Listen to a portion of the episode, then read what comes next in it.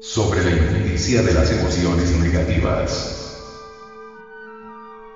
Hablemos de lo que significa el trabajo sobre sí en relación con las emociones negativas. La gente muchas veces pregunta, ¿qué es lo que tengo que hacer? Por ese lado el trabajo solo dice dos cosas definidas. Recuérdese a sí mismo. Obsérvese a sí mismo. Esto es lo que debe tratar de hacer.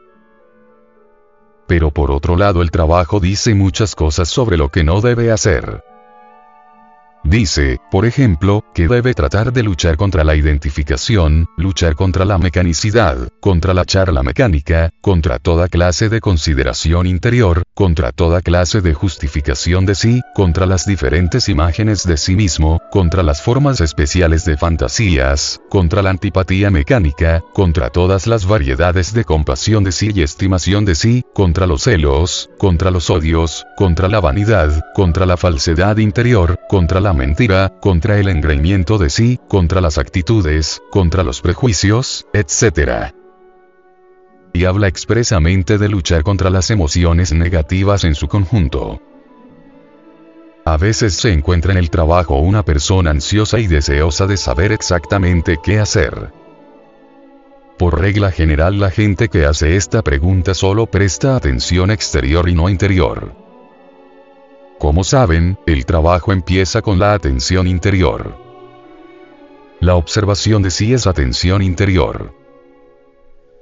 Un sujeto debe empezar a ver por sí mismo a qué se asemeja y qué es lo que sucede en él, por ejemplo, es preciso que vea por medio de la atención interna sus propias emociones negativas en lugar de ver solo a las demás personas por medio de la atención exterior.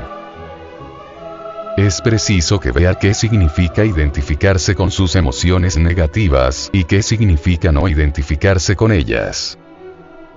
Una vez que lo ve, ya logró la clave para entender el aspecto práctico del trabajo. Las primeras etapas del trabajo se llaman a veces limpieza de la máquina. Una persona que constantemente dice, ¿qué debería ser? después de haber oído la enseñanza práctica del trabajo una y otra vez, se asemeja al hombre que tiene un jardín lleno de cizaña y dice ansiosamente, ¿qué debería plantar en este jardín? ¿Qué plantas podrían crecer en él? Lo primero que tiene que hacer es limpiar el jardín.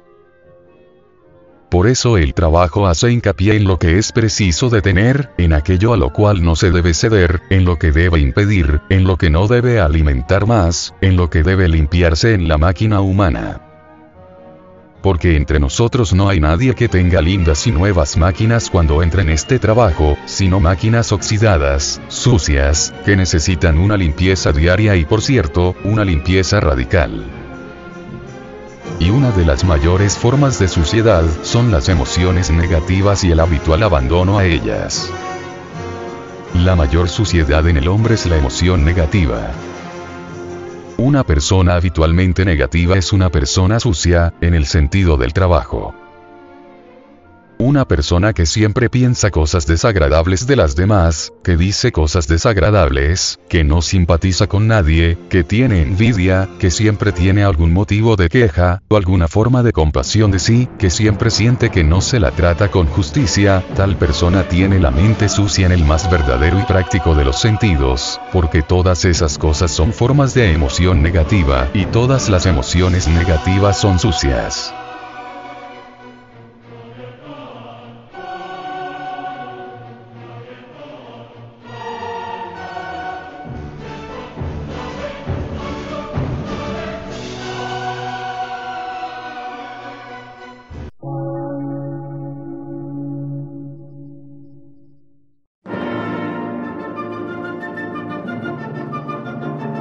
Emisora, gnóstica, transmundial. Por una nueva civilización y una nueva cultura, sobre la faz de la Tierra.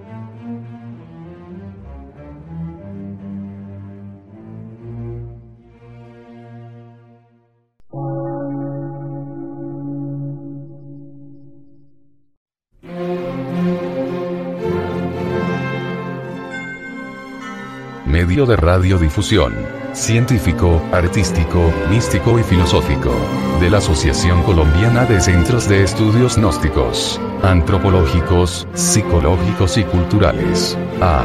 C.